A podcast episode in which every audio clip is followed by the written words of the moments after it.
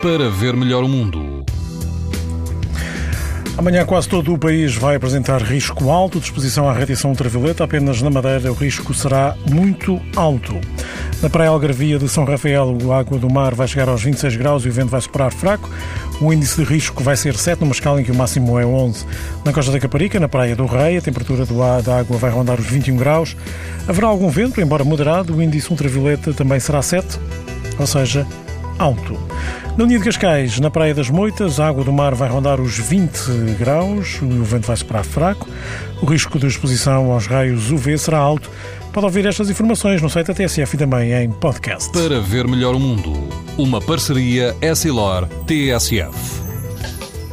Leia o jornal sem perder as brincadeiras dos seus filhos e o barco que navega no horizonte.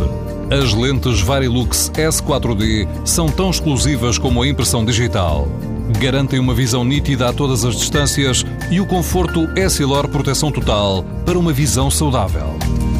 Essilor, para ver melhor o mundo.